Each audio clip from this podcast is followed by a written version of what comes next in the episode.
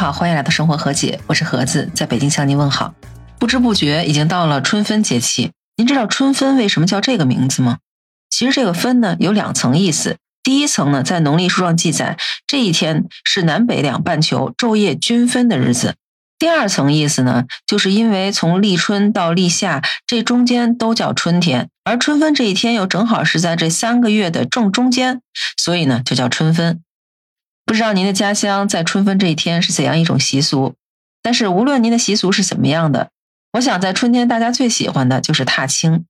那在今天这个特殊的日子里，我就给您介绍一个适合踏青的仙气飘飘的地方，那就是在浙江丽水市的缙云仙都。您听它这个名字“仙都”，是不是觉得有种仙气飘飘、超凡脱俗的感觉？其实要说它这个名字，还和唐代的一位皇帝有关。相传在唐天宝年间。当地的这种奇山怪石的山顶上有彩云萦绕，久久不散。所以当地的刺史，也就相当于是市长或者省长，发现这一奇景之后，就上报给当时的皇帝唐玄宗李隆基。你讲古代的时候，像这种奇观的话，那都属于盛世奇景。皇帝知道这件事情之后，就觉得非常的高兴，说了一句：“此乃仙人荟萃之都也。”并且御笔刺字“仙都”两个字。从那儿之后，这个地方的名字就叫仙都。在今年二月中的时候，我也有幸参加了喜马拉雅在缙云仙都所举办的创作者大会，也就有机会亲身感受了一下仙都独特的美。其中有三个特点让我印象特别深刻，其中一个特点就是它的奇峰怪石特别的多。比如说他们那儿其中有一景叫鼎湖峰，看起来好像跟其他的山峰没什么太大区别，但是您仔细一看，这从水面一直冲向云霄的是整整一块岩石。据说啊，它是全世界最高的大柱石，高度高达一百七十多米。传说是一亿六千多年前火山喷发所造成的，那不就是跟恐龙是一个时代的吗？你想想，在那个场景下，有很多恐龙在这个巨型的石柱周边盘旋栖息，那是怎样一种场景？而它这个名字鼎湖峰呢，其实有一个传说，相传是轩辕皇帝在这个山峰的最顶上放了一个鼎来炼丹，等炼丹炼成了之后，他就骑着龙升天了，所以就管这个地方叫鼎湖峰。这说到奇峰怪石，还有一个让我印象特别深刻的，就是在我们坐大巴前往景区的过程中，远远的看到山峰上有两块很大的石头，左边那块尖尖的很高。而右边一块所坐落的山峰比左边这块的山峰要低一些，形状有点像一个人形，而且看起来好像是佝偻着背，头上似乎还像少数民族的装扮一样包了一圈头巾。后来当地的导游告诉我们，这个叫婆媳岩。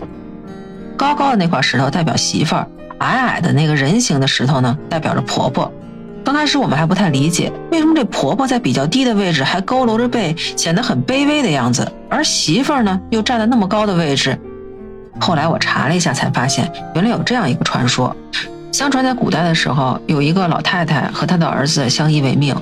儿子娶妻三天之后就被抓了壮丁，到边疆去打仗去了。他娶这个新媳妇呢，又非常的不孝敬婆婆，天天的虐待她。所以这个石头就显得趾高气扬的站在非常高的地方，好像指责这个婆婆的样子。可是这个高的石头为什么不是人形呢？那是因为在传说里面，这个媳妇儿所作所为遭到了天谴，雷公电母一个闪雷就把这恶媳妇儿的脑袋给劈掉了。当然这只是一个神话传说，实际上这两块石头呢，也是因为火山岩在山脊经过风化侵蚀，还有重力坍塌的这些作用，就形成这种独特的形状。而因为这一景是进入仙都的第一个景，所以呢，它又叫做婆媳迎宾。其实仙都的奇峰怪石远远不止这两个，而也正是因为它这种独特的景色，也就吸引来了很多的影视创作团队在当地取景。这也就是我对仙都第二个印象深刻的地方，就是在这里取景的影视作品实在是太多了，比如说《仙剑奇侠传》《天龙八部》《八千骨》《汉武大帝神雕侠侣》，还有《道士下山》。据说光在这儿取景的影视作品就有四百多部。印象中，在去年十月中，赵丽颖在仙都拍摄《雨凤行》的时候，还曾经多次在自己的自媒体账号上给仙都的美景打 call。说到这儿，您是不是也想亲自去看一看，找一找哪些场景是电视剧中你曾经看到过的呢？当时我们去仙都的时候，因为天气还不是特别暖和，所以当地的桃花还没有全开，但是也有一部分已经开放了，非常的漂亮。就是你想象一下，远处奇峰怪石。近处深浅不一，粉色、白色的花朵层层叠叠，加上起雾的时候那种朦朦胧胧的感觉，是不是犹如在仙境一般？其实仙都不仅仅有美景，还有美食。我就很喜欢吃当地刚刚出锅的缙云烧饼。我可能是因为我是北京过去的吧，所以有些美食确实在北方是找不到的。但是其实我第一次听说缙云，却不是因为这些美景。这就涉及到我第三个对他印象极为深刻的，也应该算是我对他的第一印象吧。就是在去年 UZNA 建筑工作室改造的缙云石档，在我的见闻录专辑里还曾经专门为这个项目做过一期节目。这个项目的基地呢，其实就是废弃的采石的一个矿坑。因为缙云当地的石头很有特色，是那种发红色的橘红色的石头，所以当地之前呢，曾经有一个行业叫采石业。